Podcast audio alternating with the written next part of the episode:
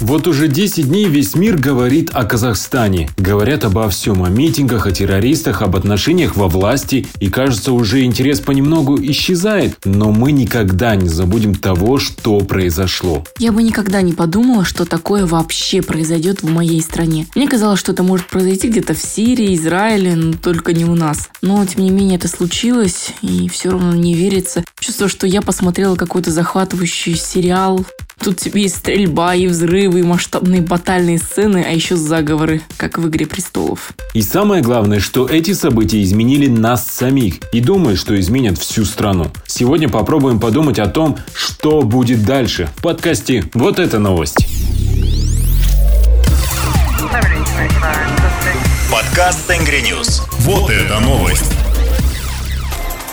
Всем привет, меня зовут Рашид Ильясов, рядом со мной Ажару Разбай. Мы пишем подкаст из нашей квартиры в Алмате. Так сейчас произносит название нашего города во всем мире. Привет, Пишем мы его только спустя 10 дней, потому что интернет включили нам только на этой неделе. До этого мы получали информацию с телевизора, пока не заработал сайт Тенгри News, а дальше мы уже включились в работу и сами писали новости, которые могли получить с помощью телефонного разговора. Я все время думал, что телевидение умирает, будущее только за соцсетями. Но оказалось, что по щелчку пальца можно отключить интернет и даже VPN не поможет. А еще я понял, что при неподключенном интернете могут работать определенные сайты и приложения, если так захотят. Кстати, что еще ты поняла за это время? Знаешь, я начала ценить время, проведенное в интернете, поняла, что Тосты про мирное небо над головой, которые звучат за столом, это не просто слова.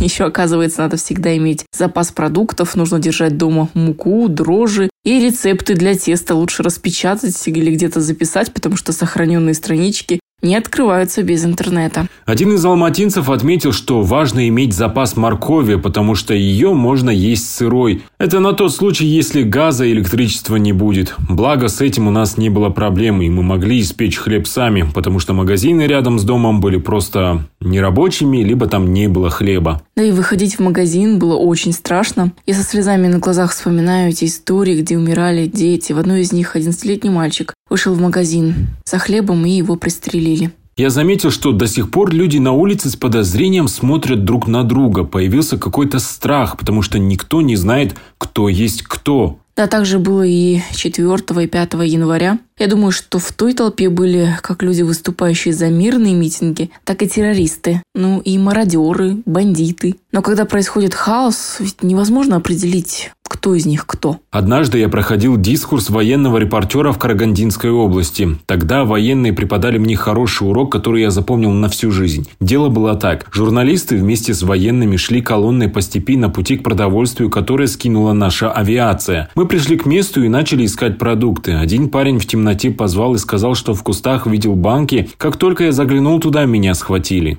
Надо же, а что было дальше? Затем двое людей, условных террористов, связали меня, переоделись в мою одежду и внедрились в колонну журналистов. Затем таким же образом схватили еще несколько человек. Да, ничего себе. Да, то есть такие приемы мы, обычные казахстанцы, даже не знаем, но зато террористы и подготовленные люди знают, как умело внедриться в толпу и пройти там за своего. А мы, к сожалению, слепы. Что говорить о слепости простого народа, если даже в КНБ не заметили угрозы национальной безопасности в стране? Президент Касмжумар Токаев заявил, что Комитет национальной безопасности, как уполномоченный орган, не смог и не захотел дать четкую оценку этой подрывной работе. К слову о принятых Токаевым решениях. Еще 4 января он поручил снизить цены на сжиженный газ до 50 тенге в Мангостауской области, как того требовали мирные митингующие в Жануазине. Отправил в отставку правительства, остановил на полгода рост цен на газ и социально значимые продукты. Он сам занял должность главы Совета безопасности страны вместо Нурсултана Назарбаева. Но у тех, кто крушил Алматы, были другие цели, и это их уже не волновало. Сейчас мы понимаем, что это была попытка захвата власти в стране. Бывшего главу КНБ Карима Масимова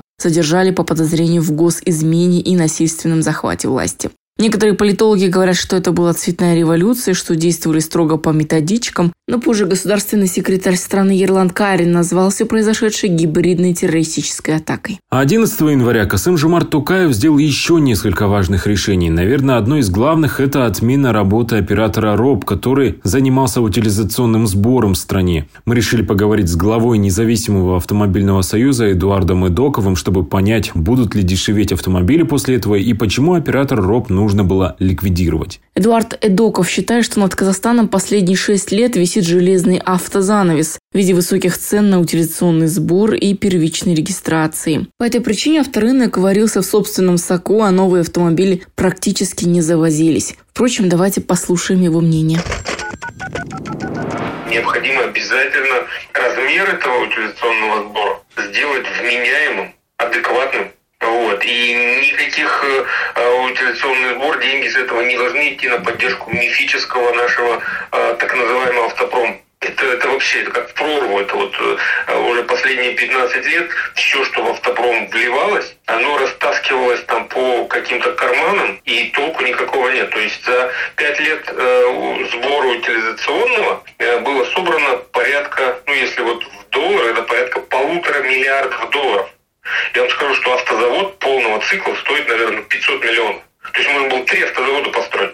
А если говорить о каких-то, если вот э, прямой утилизационный сбор, да, то есть, значит, какие-то утилизационные предприятия, э, завод по утилизации стоит, условно, там, миллион долларов. На полтора миллиарда можно было, знаете, всю страну завалить заводами по переработке. Вот. И вообще сама по себе утилизация это, это, это бизнес, да, то есть вы когда хотите что-то утилизировать, вы приходите, сдаете вашу машину, и вам за это деньги платят. Причем деньги такие, ну, адекватные. В нашем случае платила за какой-то там подать 200 тысяч тенге, э, да, а с, сам утилизационный сбор составлял 2 3 тысячи долларов. То есть собрать за машину 2 тысячи долларов, а отдать 200 долларов человеку или 300. Вот это просто потрясающий по своей э, доходности бизнес. Ну вот так было. Надеюсь, что сейчас это все кардинально изменится. И и, наверное, да, когда ставки этого э, утилизационного сбора будут изменены до приемлемого уровня, э, по мере завоза автомобилей, э, облагающихся по новым ставкам, цены, наверное, будут чуть-чуть снижаться. Но я бы не сказал, что сильно, потому что, к сожалению, общая тенденция, что на рынке поддержанных, что на рынке новых автомобилей за последние годы это только рост. То есть он обусловлен многими причинами, в том числе там, инфляционные причины. А сейчас на все это еще накладывается повышение цен на металл, э, дефицит э, э, электроники, соответственно, дефицит самих автомобилей, а, проблемы с логистикой. Все это, все это, вот за прошлый год рост цен на новые автомобили составил что около 15-25%. На поддержанные где-то также, наверное, там может быть даже до 30%. Это вот еще там аналитики проанализируют год. Поэтому Э, сказать, что цены прямо упадут, я бы так не сказал. То есть, да, какая-то, э, скорее, может, они могут быть стабилизироваться, или рост э, вот такой будет там не 30% условно, а там 20%, да. Вот. Или, ну, что-то, что-то вот такого я предполагаю. Но сказать, что вот сейчас автомобиль стоил 10 миллионов, будет стоить 5, да нет, такого, конечно, не будет. Это даже если прислушиваться, например, к вашим словам, скажем, или же просто посмотрят, например, Европы и других стран и сделают минимальный утильсбор. Да, ну, я повторюсь, что если вот сейчас, к примеру, какой-нибудь э, джип, чтобы его утилизационный сбор на него там составляет, условно, там, полтора миллиона тенге. И вот, он будет составлять там 100 тысяч тенге. Соответственно, цена на этот автомобиль будет на миллион четыреста дешевле. То есть это серьезно, конечно, при покупке. То есть общая э, стоимость там, этого автомобиля, условно, там 10 или 15 миллионов тенге. 10 процентов э, тысяча миллион четыреста будет он, ну, будет дешевле. Да, это хорошо. Но это только на вновь возимый. То есть это вот сейчас они начнут завозиться. Это не значит, что сейчас поток хлынет, потому что, ну, я не думаю, что сейчас у народа появилось огромное количество денег, чтобы закупать новые автомашины, новые, поддержанные, там имеется в виду вновь завозить. завозить. Да, есть спрос всегда, на автомобили спрос был, есть и будет. И у нас сейчас рынок такой вот, собственно, такой преимущественно варится, потому что ввоза из-за вот этих э, грабительских, заградительных оброков, э, это утилизационные сборы, первичная регистрация, ввоз поддержанных автомобилей, да и новых автомобилей, он невысок, он небольшой. А спрос есть. Из-за того, что не хватает предложения, спрос есть, цены и растут. То есть, если вы не можете ничего найти, купить, вы готовы, хорошо, я еще чуть больше доплачу, еще чуть больше доплачу. И, а так как нету, нету, нету на рынке предложения, то цены и растут. И вот такая ситуация, она длится уже несколько лет. И одной из причин, конечно, являются вот те самые, я говорю, драконовские оброки, которыми государство обложило ввоз автомобилей, там, как новых, так и поддержанных. Вот, якобы для поддержки нашего внутреннего так называемого автопрома. Никакого автопрома в Казахстане, я так давно об этом говорю, э, ну не может быть. То есть э, здесь э, чистая экономика. То есть в Казахстане автопром это, это миф. Вот, к примеру, Австралия, да, насколько страна огромная, там и, и спрос, и прочее, по-моему, закрыли уже последние производства автомобилей, потому что это невыгодно. Несмотря на то, что там ежегодные продажи автомобилей в Австралии составляют что-то полмиллиона, то 500 тысяч. Сейчас не, не буду за, за цифры не ручаюсь, да ну что-то такое. У нас в лучшие годы, самые жирные годы было продано 100, 160 тысяч автомобилей в Казахстане новых. Вот. И, соответственно, а завод, завод, если автопром, говорим об автопроме, для того, чтобы построить завод, этот завод себя окупал, он должен ежегодно на гора выдавать 200-300 тысяч автомобилей. То есть не, не, не просто выдавать их, производить, он должен их продавать. То есть 200-300 тысяч автомобилей, кто их купит при нашем уровне доходов, экономики, развития и прочее? Мы не можем себе такого позволить. Построить в лучшие жирные точные годы, когда там нефть там зашкаливала за, за сотню, мы покупали 160 тысяч автомобилей Казахстана. 200 тысяч мы не переварим. Казалось бы, можно продавать куда-то их. Но куда? У нас все, что рядом, Россия завалена автомобилями. Там своего автопрома э, с горкой. Крупный автопроизводитель вообще в мире. Если бы ему хотелось, он бы нас завалил дешевыми автомобилями. Киргизия не страна, которая не может себе позволять э, э, автомобили новые, да, то есть они не поддержанных ездить. Куда? То есть ну, мы в Узбекистане, кажется, хорошо сделали автопром. Узбекистан свой автопром, да, то есть они его построили, ну, грубо говоря, знаете, таким на штыках, если можно так выразиться. Там 15 лет назад сам президент Узбекистана договорился с президентом Кореи, и они вылили огромное количество денег, они полностью закрыли рынок э, пошлинами, налогами э, для ввоза автомобилей со стороны, и за, по-моему, 10 наверное, ну, чуть больше лет, они процентов на 70 создали действительно автопром. То есть сейчас локализация э, узбекского автопрома составляет там 70-80%. Да, да, это, это один из вариантов, но мы, во-первых, уже упустили время, а во-вторых, вот я как потребитель к такому подходу не готов. Если вы посмотрите на улицы Ташкента, то там вы можете увидеть Дел или Дел. Все, там нет никакого разнообразия, там у вас нет выбора. То есть вы можете только цвет выбирать, и то там с цветами тоже там местные есть э, сложности. Поэтому э, Узбекистан построил свой автопром на полном перекрытии возможностей э, там пошлин на ввоз было 100%. То есть стоит автомобиль 10 тысяч долларов. Бюджетный, да? И вы должны еще 10 тысяч долларов заплатить, вот, чтобы его а, просто привезти плюс еще там нет таможни, еще что-то. Так что фактически Узбекистан на много лет закрыл свой рынок для внешних поставщиков автомобилей и путем этого построил свой автопром. Да. Вот, но такой вариант может быть, мог бы быть, но не, уже как бы у истории нет сослагательных наклонений, поэтому нет и нет. То есть сейчас автопром в Казахстане это утопия, это многолетний уже афер, в которую вливаются огромные деньги, огромные деньги за, за это время в виде субсидий, в виде там э, льготного налогообложения, в виде э, по, по субсидий на кредиты, да еще куча всяких-всяких-всяких. Тут жирок только влил 330 миллиардов тенге в автопром. Где у нас автопром? Где хоть один произведенный там хотя бы наполовину казахстанский автомобиль? Нет. Даже Toyota ушла, по, по, не проработав, по-моему, и пары лет. Все, что у нас называется автопромом, это отверточная сборка. И это, я уже неоднократно об этом говорил, это просто э, способ оптимизации налогообложения. По той простой причине, что если вы в Корее открутили от автомобиля колеса, вытащили двигатель, упаковали это красиво, чтобы все не сломалось, положили в контейнер, вы провозите через границу и облагаете это 5% пошлиной таможенной, как запасные части. А автомобиль, когда проводите в целом в рабочем состоянии, он облагается там, по-моему, по 20% пошлиной, как автомобиль. Вот уже видите, разница 15%. Вот, то есть уже сразу. И вы ставите ангар, привозите туда этот контейнер, вытаскиваете автомобиль с этим погрузчиком, ставите туда э, двигатель, там, коробку, прикручиваете колеса, наливаете в бачок омывателя жидкость и называете это автопромом. Но, но вы уже 15% только на таможенные пошлины сэкономите. Э, хорошо, операционные расходы там на рабочий, там, на зарплату, там на, на, на все, на все хорошо еще 5%, соответственно 10% вы уже, грубо говоря, вот ваша маржа. Это при условии, что вот мы просто говорим э, никаких субсидий, ничего там и прочее, вот уже 10%.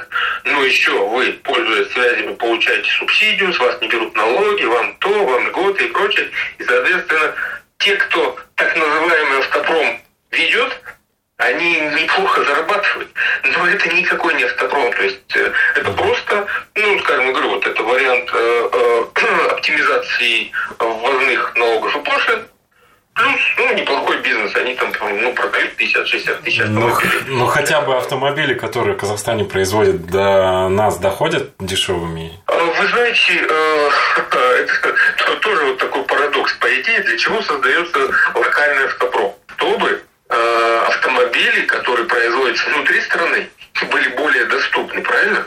Да, то есть, ну, это, это логично. Вот я собираю у себя, соответственно, это все дешев, более дешевая рабочая сила, там, э, свои комплектующие, свое то, свое все, и, соответственно, это более дешево. У нас ничего подобного нет. Наши автомобили не, деш, не более дешевые, чем возимые. Я, когда Сейчас расскажу, когда только Toyota запускала здесь э, производство Toyota, э, какая же у них была, ну, в общем, э, одним, один из внедорожников там был э, Toyota Fortuner вот Toyota Fortuner. И э, когда они озвучили э, цены, которые, э, по которым Toyota будет продавать здесь собранные э, и казахстанскими руками, там, э, то есть э, стоимость этого автомобиля Toyota Fortuner составляла, на тот момент это было ну, 5, наверное, лет 7 назад, уже сейчас не помню, 42 тысячи долларов. 42 тысячи долларов. То есть этот автомобиль, э, собранный в Казахстане, э, стоил на, на рынке э, Казахстана. Вот. Я после чего обратился к своим там, друзьям, которые занимаются поставками автомобилей с Эмиратов. Я говорю, вот такая вот модель, точно та же Toyota Fortuner, вот такие-то характеристики, то, то, то сколько будет стоить мне ее вот под ключ со всеми этими драконовскими налогами и прочими вещами привезти. Вот. Доставить такой автомобиль с Эмиратов и растаможить, там, в общем, все-все-все обходилось 38 тысяч долларов. Вот круг вообще там со всеми возможными. Получается, представьте, да? То есть 38 тысяч долларов, это учитывая э, то, что она была куплена там где-то в они собираются там в Таиланде, вот, э, доставка до, дорога, доставка до Эмиратов, маржа там Эмиратов, доставка до Казахстана, маржа там всех доставщиков, продавцов и так далее, и то получается меньше, чем произведенное в Казахстане. Знаешь, я тут подумала, что быть честным с самим собой – это, пожалуй, самое главное правило в современном мире. Нужно понимать, что если ты украл, это будет в любом случае мешать тебе жить нормально. И даже если ты кого-то осудил, это тоже вернется к тебе. Да, я не осуждаю, я просто не понимаю, как можно было пойти грабить магазины, почему не боялись хотя бы того, что могут попасть под пули. Мародеры разгромили столько магазинов, только в одном белом ветре унесли техники на 2 миллиарда тенге, а всего свыше 90 миллиардов принесли ущерба бизнесу. Сейчас тысячи людей задерживает полиция, но в социальных сетях все равно появляются брендовые вещи по очень низкой цене. Кстати, отмечу, что лучше не покупать ворованные товары, потому что если выяснится правда, то этот товар у вас отберет полиция как вещественное доказательство, а вас везде будут водить как свидетеля, а может еще хуже. В случае обнаружения подозрительных товаров лучше сообщить в полицию. И, кстати, в новостях сообщалось, что украденные в Алматы товары уже продают в Атырау. Есть слухи, что они продаются даже в Бишкеке. Так что будьте внимательны.